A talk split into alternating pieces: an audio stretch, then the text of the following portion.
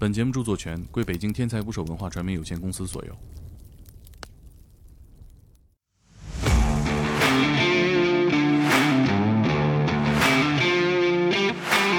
小孩招谁惹谁了？话都不会说呢，就被你给炸死了。只要他觉得他受到威胁了，他就会冲你开枪。不管你做什么没做什么啊，一定不能睡在 不能睡在床，你多累你都不能睡在床上。挺漂亮小姑娘，腰身也挺好哈、你说弄把枪弄到身上，进那个定居点的时候，我们都是签了生死状的。那次死了五十多个人，第三枚导弹又下来了。他那天真是打疯了。为什么我要经历这些？为什么我天天来报道这些？我真的眼泪哗哗的流啊！我恨不得从那窗口跳下去。白发人送黑发人那种痛不欲生的。如果我有事儿的话，我老爸得得是一个什么状态？你就磨练我啊！你把我放在这一个火药桶这样的位置，你不给我人手，你不给我那个充足的资金，你就觉得我是一个全能，我是超能，我练呀、我就这么着，我就练出来了。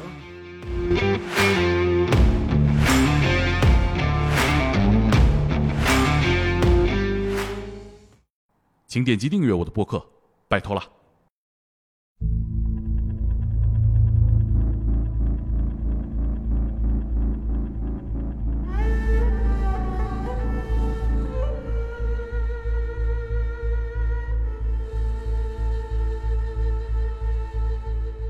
打捞最带劲的职业故事，这里是天才捕手 FM，我是猛哥。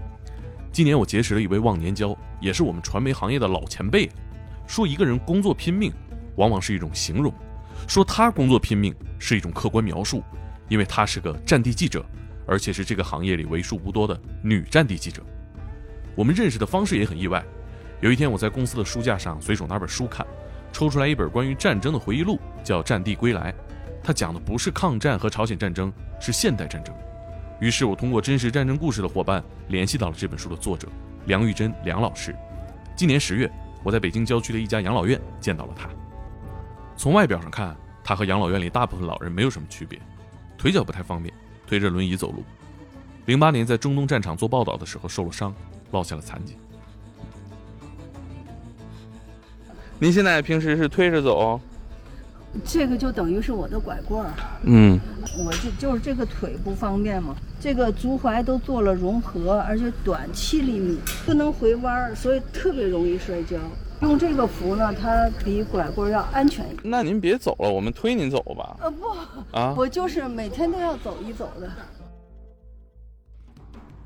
我把探访他的视频发在了 B 站上，一周时间就有一百万的播放，很多弹幕都说对梁老师的声音很熟悉，很正常。零八年以前看电视关注时政的话，全国人民都看过他的出境报道。我放一段你们听听，是不是很耳熟？好，我们接下来就来连线正在约旦的中央电视台的记者梁玉珍。各位观众，这里是约旦首都安曼，我现在所在的位置距离约旦和伊拉克的边境只有六十公里。这里就是阿拉法特的官邸。自从以色列做出从巴勒斯坦领土驱逐阿拉法特的原则决定以来，这个学校现在有六十三个孩子，他们在这儿的学习和生活都得到了很好的照顾。但是据我所知在正，在去这个地震中心的路上，就刚刚在十几分钟之前呢，这里又发生了一次比较强的地震。如果我知道更多的，我会立刻的向观众播报。好的，你自己也要注意安全。九九年到零八年，梁玉珍一直驻扎在堪称世界火药桶的中东，他见证了二百多场战争，数次死里逃生。当年在中东国际新闻圈，没有人不知道这个央视记者艾米娜。我在那个驻外的时候，我也有一个当地名字叫艾米娜。埃及也好，就是周边国家也好，就我常去的这些地方，大家都知道。这艾米娜，呃，央视的记者。上次见面，他的故事我没听够。前几天我又去养老院拜访了他。嗯，蒙哥你好。那就就跟人家叫我二姐一样，这都是官称了。呃，小伙伴们，大家好，很高兴在这里认识大家。我呢，曾经是央视的驻外记者，也是战地记者，在中东待了十年，现在已经退休好多年了。跟猛哥聊聊过去的事情。这次我们聊了整整一个下午，因为时长的原因，会制作成两期发布。本期我们一起来听梁玉珍在战场的十年。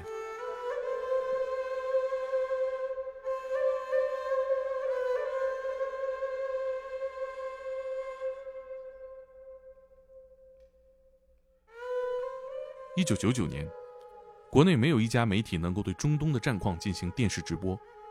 当时的中国人无法快速看到那个大陆发生了什么，哪怕有天大的事儿，也只能等待第二天报纸。当了二十年的记者，梁玉珍没想到自己将会是负责解决这个问题的人，因为精通阿拉伯语，四十六岁的梁玉珍接到台里命令，建立一个横跨亚洲、非洲、涵盖七十多个国家的记者站。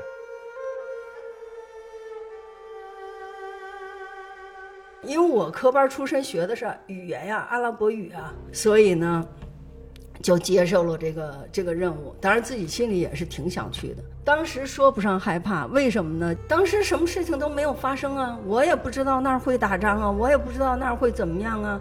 所以说，当你接受任务的时候，没有任何恐惧的这种想法，我要挺害怕的，我不敢去啊，或者怎么样的哈，就这种想法一点都没有。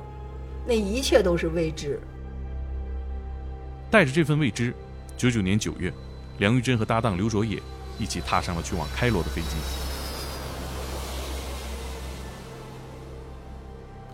刚到开罗，他就感受到了和国内完全不一样的氛围。战乱虽然相较于其他国家来说比较少，但也处于非常时期的军事管制。出入开罗各大商场大厦都要进行安检。我们驻扎站在埃及，埃及它不是说经常发生冲突的，它也不是内乱很多的这么一个国家，它只是一个非常时期的军事管制。但是，一些大的商场门口都会有坦克、装甲车、背枪的军人，那警察都背着枪，大街上。在国内，梁玉珍对战争的印象都源自小说、电影以及新闻报道。他第一次亲历战争。是黎巴嫩和以色列的冲突。现代战争的恐怖，并不是枪林弹雨，而是死一样的寂静。曾经也有一些国内的记者啊，他们自己写文章的时候，特别爱用一个词儿“枪林弹雨”。我说你那个枪林弹雨是自己想的，是影视剧里看到的，在那个地区啊，你看不到枪林弹雨。无论是白天也好，夜间也好，他搞一次空袭，不要说一次扔几十枚导弹啊，咱就是一枚导弹下来，那伤害力、杀伤力得有多大呀？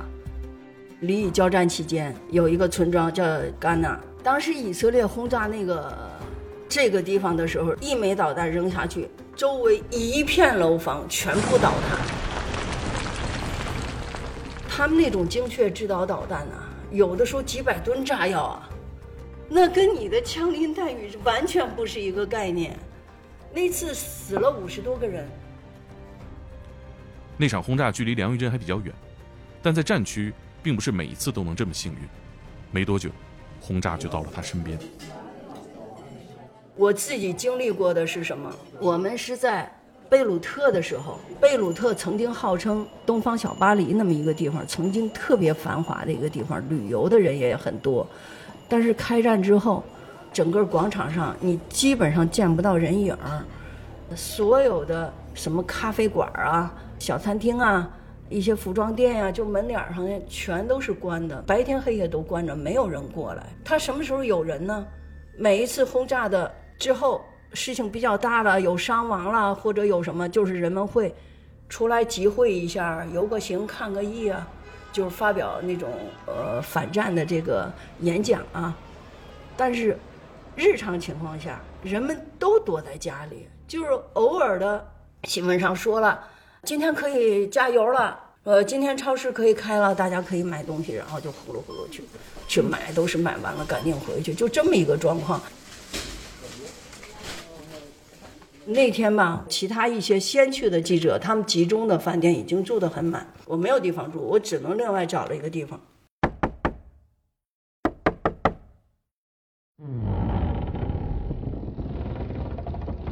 整个一栋楼只有一个经理、一个服务员在值班，加上我在那儿住，就我们三个人。你不能住在记者集中的地方哈，你从吃住各方面都没有保障。第一，没有时间吃东西；第二，饭店里没有东西吃。我就第一天我去忙了一天，我去的时候我说有什么吃的呀？就给我拿出几块干面包。我我说就这些吗？就这些。我说给我煎个鸡蛋，没有。蔬菜没有，生的蔬菜也没有吗？哪怕黄瓜、西红柿呢？没有。你问他什么都告诉你没有，就他他说就就面包。我说那那我得喝点什么呀？咖啡呢？茶呢？嗯，有茶，我可以给你烧壶茶，给你扔过来几包那个袋泡茶，呃，烧了一壶开水给你摆这儿。然后又进去，又不上哪儿摸索摸索，摸索点那个飞机上经常用的那种小小块黄油，大家都知道。还有就那个袖珍小瓶那个果酱，就点这个东西。结果我每天就是这个呀，真的是一口蔬菜都没有，毫不夸张。我可以跟你这么说吧，我在贝鲁特这一个月，我没有吃过一个水果。饭店里没有，我没有时间给自己去买。去了一次超市，是人家开门了，老百姓去买东西、去抢购东西去了，然后带着那个摄像去拍了。可以给自己顺便买点东西啊，谁都会这样想。但是东西呢，没有了。等我拍完了，哪儿都是空空的。你就上到二楼、三楼，就那货架上，所有不是日常用品的东西。都被抢光。你像我们夜里睡觉，我们都不能睡到床上的。天天那个饭店经理得给我打电话，他要嘱咐我，一定不能睡在，不能睡在床。你多累你都不能睡在床上，很危险。有一次我我正在这个新闻中心在传送节目，完了之后下楼，我正在走那个台阶儿，差点一屁股坐在地上。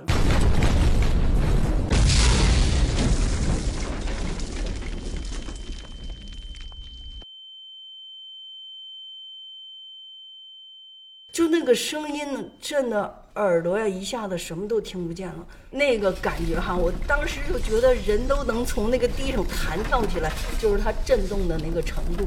那枚导弹下来，至少有二百吨以上的炸药，离我的直线距离只有四公里。那一个炸弹下来，那窗户都哗啦哗啦响，墙皮都往下掉。比较恐怖的是什么？就这一枚导弹下来哈。你还没有从这个震惊当中缓过劲儿来呢，哈，哐叽一下，第二枚又又下来了。然后这时候就是，除了军人，就是我们这些记者，现场只有这两种人，他们的军车就都一直在，在新闻中心外边好几辆，有坦克有装甲车，他们就迅速上车，那记者就比较慌了。你说我是顾自己命，我去逃，我往哪儿逃啊？我我人都有生命危险了，我还顾那设备干嘛呀？所以都显得挺慌乱的，就就都抓着自己的头盔啊、防弹衣，就开始往身上穿。可是这时候呢，我的设备在楼外拐弯儿那个墙根底下，离着还有个距离。就我想着，我过去穿它干嘛呀？反正它也炸完了，我就还在这儿待着吧。结果好，还没等怎么着呢哈，哐叽，第三枚导弹又下来了。那天是，哎，真是绝了！他那天真是打疯了，连续三枚导弹啊轰炸贝鲁特，那是首都啊，你就这么轰炸呀？他真的就这么轰炸？当你什么都看不见的时候，你那种恐惧心理更强啊，因为你好好的在这儿待着呢。你正吃饭呢，或者你正工作呢，哐叽那枚导弹扔下来了，对吧？离着你又又又没有多远，那种震撼，那种恐惧，那真是不是一句话两句话能说出来的，对吧？那咱就不说别人了，咱就说这帮记者里边，那真有掉眼泪的。和平地区的幸福都是一样的，战乱国家的恐怖却各有各的不同。跟离异战场的死亡宁静和导弹轰炸不一样，巴以战场人人都背着枪，流血冲突一触即发。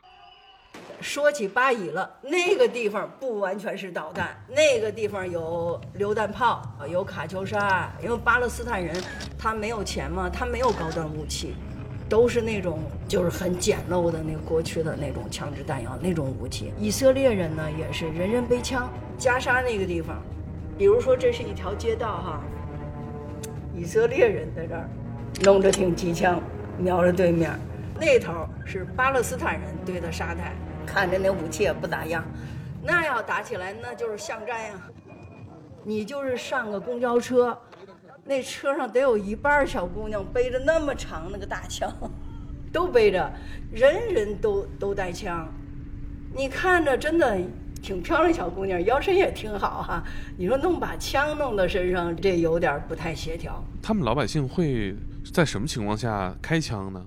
巴勒斯坦老百姓，呃，我们见到的啊，带枪的少，但是以色列的犹太人，家家都有枪，在什么像情况下开枪？只要他觉得他受到威胁了，不管你做什么没做什么啊，让你让他感觉到他是受到威胁，他就会冲你开枪。你接近了某个犹太人的院子，或者离他的住房比较近了。他感觉到你人在接近他，他就有可能向你开枪。就比如说犹太人他定居点撤离的时候，那是以色列执行一个单边行动计划。那这个时候呢，犹太人呢本身就处于情绪激动的那种状态，他根本不想撤离这个定居点嘛，但是他又得服从政府的安排，又必须要撤离，就双方争执啊，挺激烈的。那这个时候呢，我们记者进那个定居点的时候，我们都是签了生死状的。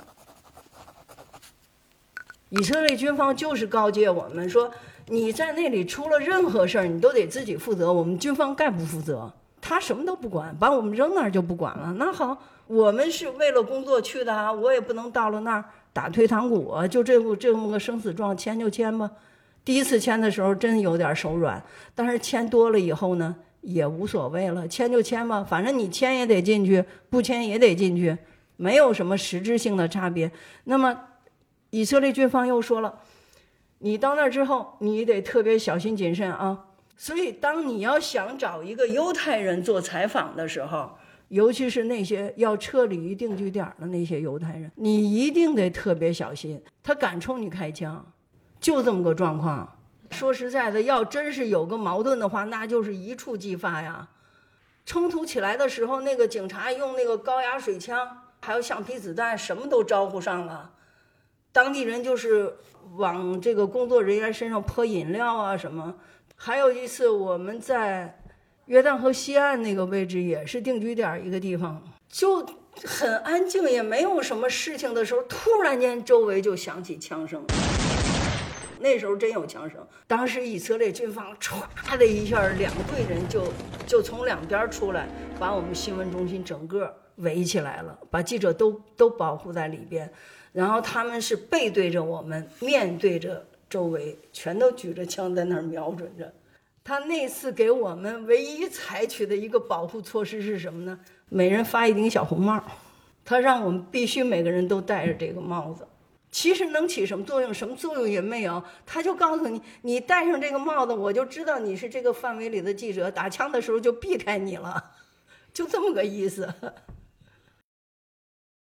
梁老师在自己的书里写道：“这些年我经常出入巴以地区。”亲眼看到那里的人们是怎么生活的，我同情巴勒斯坦人，因为他们的家园被以色列霸占了，很多人无家可归。我也同情以色列人，因为他们自古以来流散在世界各地，遭到过几次大屠杀。不管敌对双方谁对谁错，最苦的永远是普通的老百姓。哎呀，那地方的老百姓真是苦不堪言呀。如果在没有流血冲突的情况下，哈，没有交战的情况下，阿拉伯国家的这个生活呀，还是可以的，不是说整天处于水深火热之中哈。但是，一旦有交战，无论是两国交战也好，你是内乱也好，反政府武装也好，是吧？你只要打仗，老百姓就没好日子过，哪个国家战后都没有好日子过。那我看的最多的，就是在贝鲁特，在黎巴嫩，因为我在那儿战地一个人呢，待了长达一个月的时间，那可真是深入这个一线战地了。老百姓过的什么日子呀？当时以色列轰炸最多的是黎巴嫩南部，那南部的老百姓啊，就都逃出来，包括咱们的这个有些华人华侨也都撤离了，什么状况都有。那个车呀，五花八门，有的一辆家用那个小轿车里十几个人啊，还有小皮卡，也有大卡车，运输什么车都有。有背着床单的，有扛着毛毯的，有抱着孩子的，就是逃难。唯一跟咱们的逃难不同，咱们是那会儿都是腿着，人家这都是车着。黎巴嫩啊，说实在的，就是没有打仗的情况下，那生活还是不错的。老百姓基本上家家户户，甭管好车坏车都有，啊，哪怕是辆摩托呢，他反正没有腿的走的，都是车。逃出来之后，无处可居啊！你逃出来，你住哪儿啊？投亲靠友的毕竟是少数，能够通过黎巴嫩到叙利亚到境外的那是少之又少的，多数人无处可逃。但是他们都觉得贝鲁特要安全呀，首都啊安全一些。啊逃到贝鲁特，在哪儿生活呢？是一个露天的公园儿，什么条件都没有，连那种。给公众当座位的那种座椅都极少，他们就是在草坪上席地而卧，好一点的弄个床垫弄个单子，白天太阳晒，晚上蚊子咬。那些沙漠国家早晚温差还大，夜里还冷，那真的不是人过的日子呀。那小孩也不能去上学，有的就趴在那个垫子上，自己爱学的还自己看本书，那不爱学的就到处跑着玩了呗。逃出来你能带多少衣服啊，多少用具啊，都很简陋的，所以一个个都惨兮兮的就就那么待着。还有一个小孩也是出生十来天，就那么抱着在公园里坐着，他没地方住啊。吃什么呢？每当有这种战争状况的时候，哈。这个联合国难民署会有一些支援，再有一个国际救援组织，它会有一些支援，还有一些每天去发放食品。他们这些食品呢，就是一个塑料袋儿，里头给你装的有大饼，有一个水果，有一瓶瓶装水啊。你不见得就能够吃，但是你也饿不着。这样维持，一天给你两次。在那种情况下，他这个统计工作也好，还有发放工作也好，他不是那么细致啊。也许你晚去的人就没有了。所以说，只要打仗，老百姓过的就是那个民不聊生那种日子，你生活上是没有任何保障的。当然了，这个还不是最主要的呀。你生活上没有保障，只不过就是过得苦一点而已。最主要的就是说，他们没有家了。你家里人被炸死了，那他今后的日子怎么过呀？这是最主要的。身为记者的梁玉珍一直在同情战区的百姓，但他似乎忘了，战争对每一个身处战区的人来说都是公平的。战地记者虽然不参与战争，但也无法逃脱战争的危险。十年来，梁玉珍看见很多同行在战争中死去，前一天还能一起出去采访的记者，第二天就牺牲了。每一次在战地采访都有记者伤亡，每一次都有。就在当时，黎巴嫩电视台一个记者，二十三岁一个女孩啊，就是工作当中我们都接触的，她就是离那枚导弹比较近的地方吗？他就被这个被炸死了。你像在伊拉克，我书里写到的那个记者哈，他叫塔利克。那个记者跟我很熟，因为我们是每一个现场都去的。那我跟塔利克我们见面的比较多，一看就知道这是 CCTV 的，这是半岛 台的，谁都知道。那次他遇难的当天，从难民营出来，他说：“艾米娜，我我要进巴格达了，你去不去？”我说：“我去不了，因为我没有设备，我去了我也不能做报道。”他说：“那咱就拜拜了。”那是一片沙漠，一片帐篷。那种情况下，拜拜了，傍晚的时候，就那个印象一直在脑子里。结果第四天就他就被炸死了。他在巴格达的住的那个饭店呢，是记者比较集中的一个地方。算他一共是五个阿拉伯记者，人没了。里以交战的时候是贝鲁特一个记者，人没了。在这个巴以的时候，还有一个西方记者是腿给打瘸了。二零零一年十二月发生了一件大事儿，以色列轰炸了巴勒斯坦领导人阿拉法特的官邸。为了围困阿拉法特，以色列的坦克一直对着总统府。梁玉珍赶到现场，为了报道更精确，于是特意站在了离坦克五十米的位置。原本指向阿拉法特官邸的坦克炮口，在发现梁玉珍之后，缓缓调转，指向了他。就这样，梁玉珍在炮口下完成了报道。各位观众，我现在是在巴勒斯坦城市拉马拉阿拉法特的官邸。自从联合国安理会以压倒多数票通过了要，这个镜头让他一战成名。可梁玉珍在书里写道：“很多人都说记者是唯恐天下不乱，我是一名记者，我也希望自己在新闻报道上有突出的业绩。战争的确是造就人物的机会，但是如果能够由我来选择或者由我来控制的话，我宁可不要机会，也不要这危害人类的战争。”那就这份工作而言，它又危险，看了心里又难受，有没有想过就不做这个，咱做点别的记者呢？想过，还真想过，就是有的时候真的我都觉得快崩溃了，承受不了。就是为什么会有这么多的事情？为什么所有的事情都让我去经历了？在中东有好多次啊，整天跟这些打交道的话，那真的谁的情绪也不会好。我再勇敢。我毕竟是个人呐，你让我接触这些东西太多了之后，那心里肯定也不高兴啊。我为什么说我快崩溃了？那天是好多事情都赶在一起了。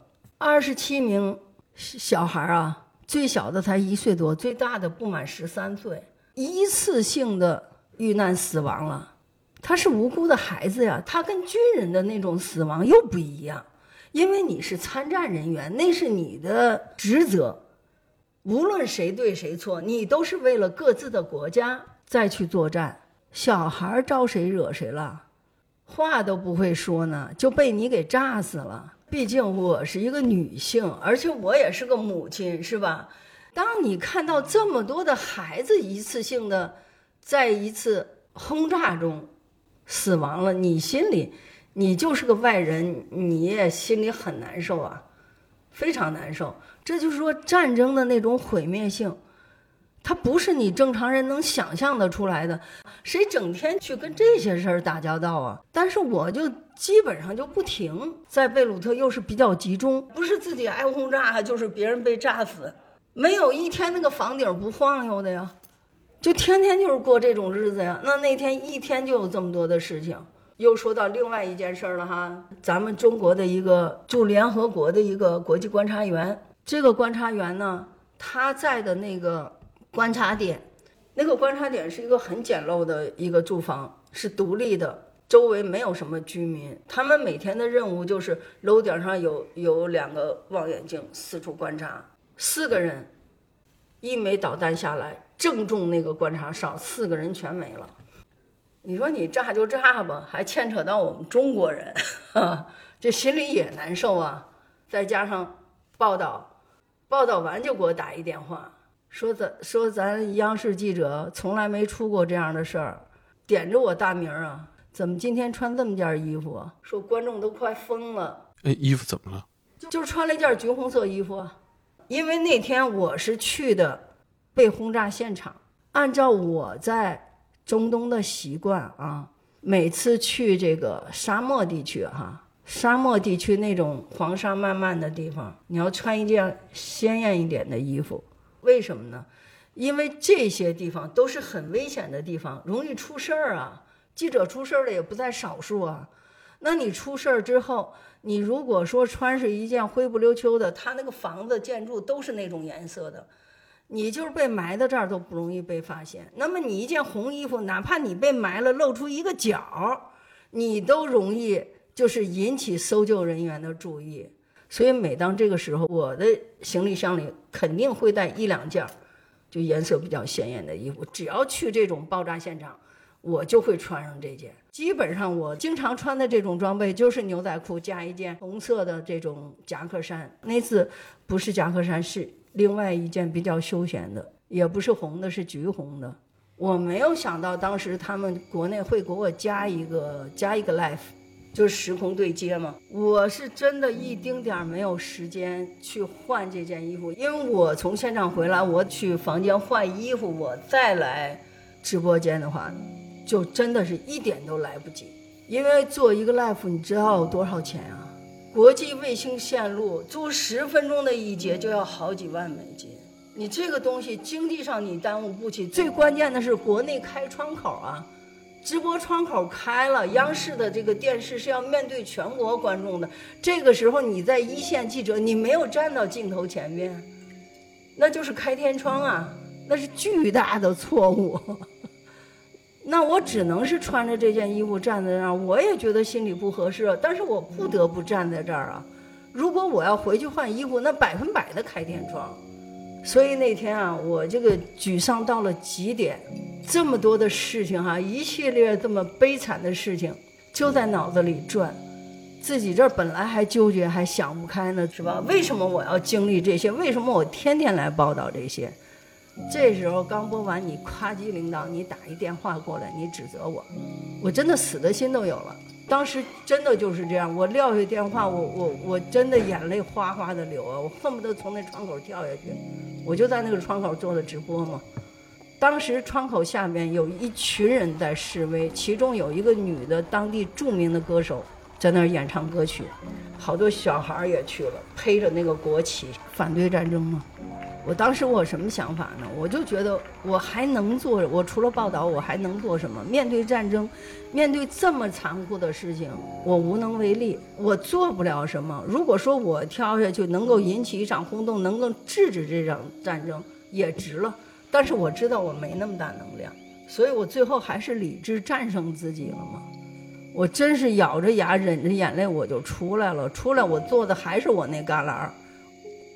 就这么着，自己平复自己的情绪呗，还能怎么样啊？因为你就是一个人，脚下的路自己走，肩上的事儿自己扛，没有人能帮你。尤其是你一个人独自在外的时候，你不扛谁帮你啊？就这么着磨练，你就磨练我啊。你把我放在这一个火药桶这样的位置，你不给我人手，你不给我那个充足的资金，你就觉得我是一个全能，我是超能，我练呀，我就这么着，我就练出来了。所以我最后总结就是这样嘛，经历就是经验。你人生在世，你干嘛来了？你就是来经历来了。经历的越多，你的经验就越多。那么你经历了、见识了，你也有经验了，那你就成长了。你没有什么扛不过去的事儿，对吧？天塌下来，咱当被子盖呗，有什么过不去的？在战场上的梁玉珍，大部分时候是坚强的，即使有很多委屈，也能自己消化，然后再投入到工作里，跑现场做报道。但在二零零三年，他参加四名约旦大学生的葬礼时，才发现。原来自己在战争面前也是如此脆弱。那是二零零三年，美国开打，打伊拉克。美国打伊拉克，说实在的，这个全世界都不同意，人家愣是开打。美国牛啊，打呀！你打伊拉克没关系，你周边国家也跟着遭殃啊。约旦是一个多小的国家呀，弹丸之地，他有多少大学生，有多少人才啊？各位观众，这里是约旦首都安曼。美国正在加紧攻打伊拉克的准备，在海湾地区部署了大批的兵力，不少人都已经感觉到战争的阴影正在逼近。一些国家还举行了大规模的反战示威。相比之下，与伊拉克相邻的约旦却显得比较平稳。结果一下子死了四个大学生，当时是四个大学生，他们合伙租了一个出租车，就从巴格达走边境路返回约旦，在路上的时候遭遇轰炸，就那条路上经常会被轰炸的，死亡的人不在少数。那次这四个大学生是一次性的，一个都没逃掉啊，都是被当场炸死的。除了这四个大学生之外，另外一个出租司机是出租司机，也是在那天被炸死。还有半岛台记者塔利克，这个记者呢，他也也是约旦人。就是你美国打伊拉克开战没几天，小小约旦一下子就死了六个人，这件事在约旦影响非常大呀。在美国对伊拉克的轰炸中，这里有四位大学生同时遇难。阿尔比德愤怒了，沙漠新娘愤怒了，这里的人们愤怒。那么几个葬礼都弄得特别隆重。塔利克这个葬礼先是在首都示威游行啊、反战游行啊、声援的游行啊，就几乎天天都有。他的葬礼我也去了，还有这四个大学生的葬礼，因为他们都是老乡，他们是在北方省，北方省同时四个大学生都是一个村儿的，还那同时举行一个葬礼，你想想这么一个村儿弄出四个大学生来容易吗？呃，真的这种心情啊，也是，尤其你到了现场那种现场气氛的感染，穆斯林嘛，要先在清真寺。做祷告要清洗，要反正就是他们的这个过程啊，也也也挺繁琐的。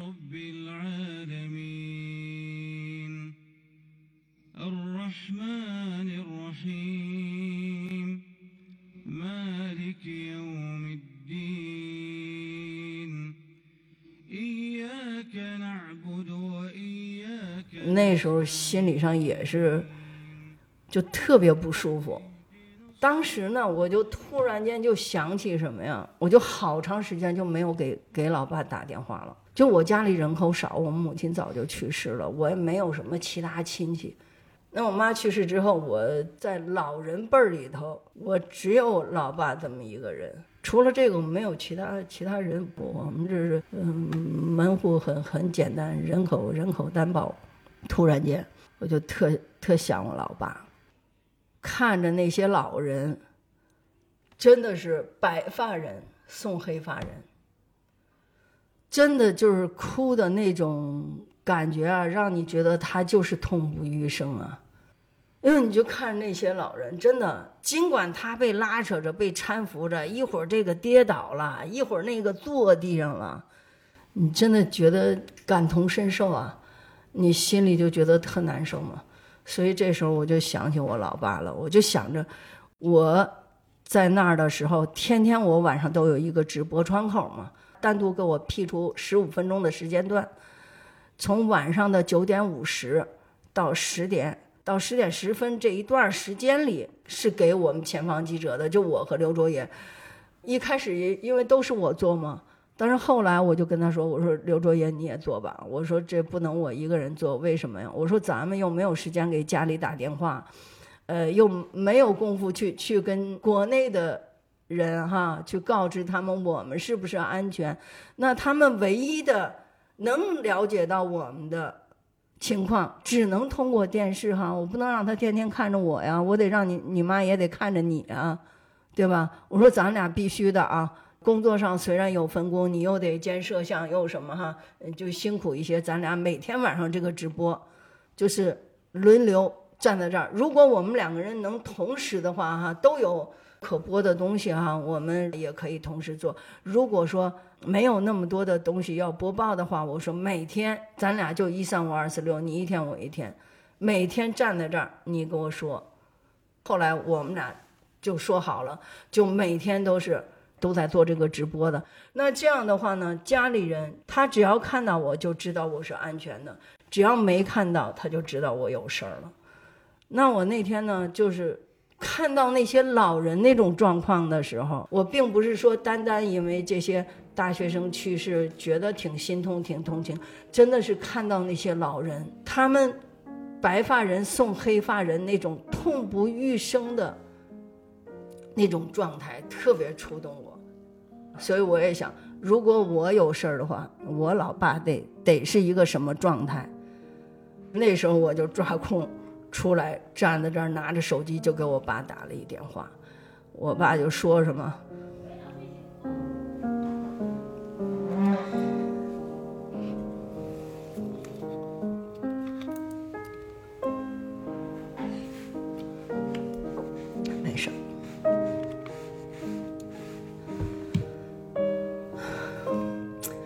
当时就哭了。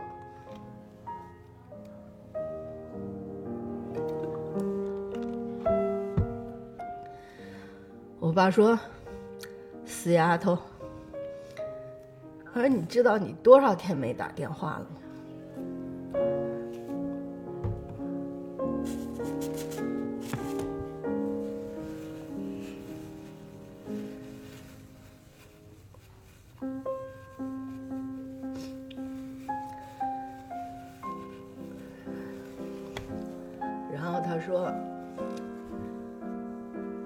是就顾着忙工作了，你知道不知道老爸在家里得有多担心啊？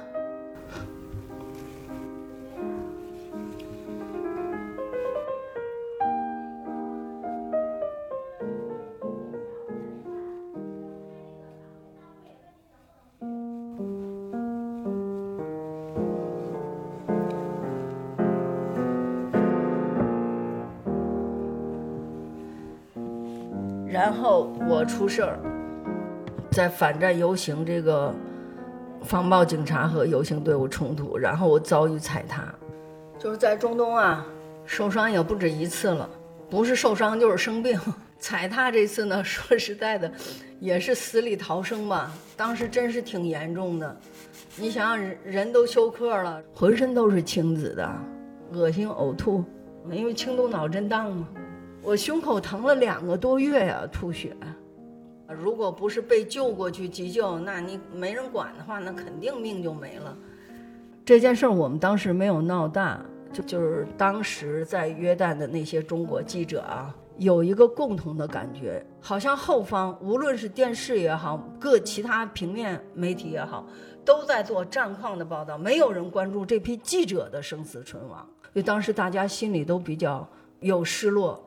所以我这件事儿出来之后呢，有些记者就说了，说梁大姐你这样做不对，因为我什么做法呢？我这件事儿咱们摁住，不要跟台里汇报的那么详细，说的那么严重。然后其他媒体周围那些，我说你们也不要跟国内说，说真心话，我不是特别重视这个身外之物哈，你的名利地位那又能怎样呢？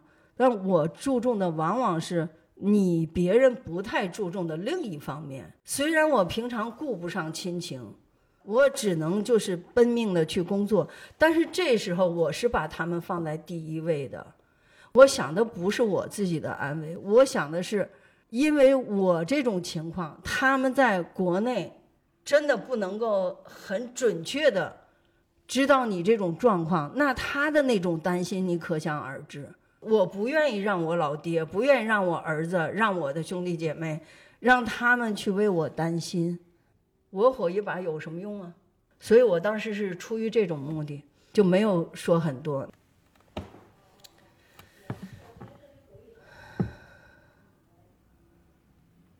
当时连续两天没有任何镜头和消息，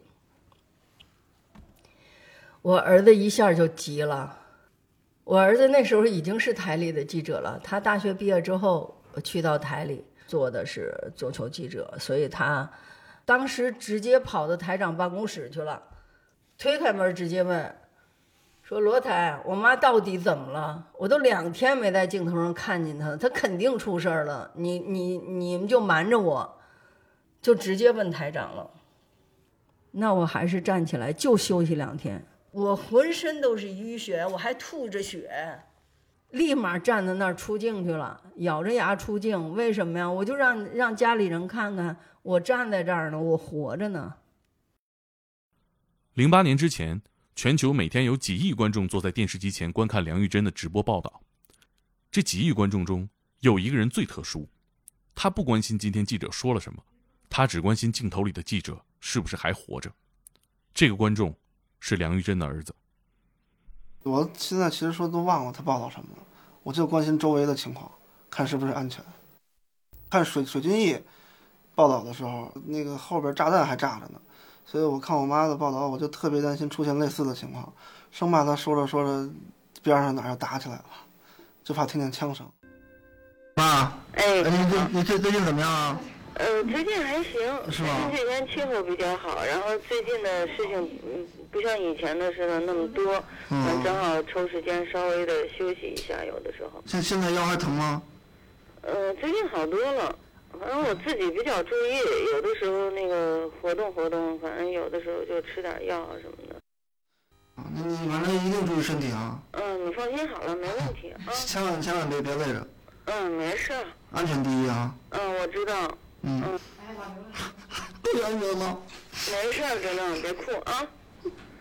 真的，妈妈挺好的，你放心好了啊。你想，我一直我都会自己照顾自己啊。别哭了，好吗？大了，你自己反正在台里好好干就是了啊。行。好吧。嗯，那我也说了，一定注意安全啊。别哭了啊。对战地记者来说，新闻是号角，他们是战士。报道新闻比吃饭休息更重要。我问梁老师，怎么看待战地记者这个职业？他说，人们提起战地记者，只有一句话：做这个职业太危险了。但危险背后意味着什么？和平意味着什么？没经历过的人无法理解。虽然现在的拍照设备比十年前更便捷，信息交流也越来越发达，但只要战地记者出现在战场，他们面临的危险就不会减少。当战争只出现在新闻标题里，只有胜负和数字，但在胜负之间还有很多生命和家庭。短短几十秒的报道背后，是无数人的流血和牺牲。希望今天的节目能让你更了解战争，更珍惜和平。中东的战争至今没有结束，梁玉珍也有很多仗要打。一场意外差点把他彻底留在了中东，因伤回国之后，他的战争开始了。这个堪称生命奇迹的故事，下期节目准时更新。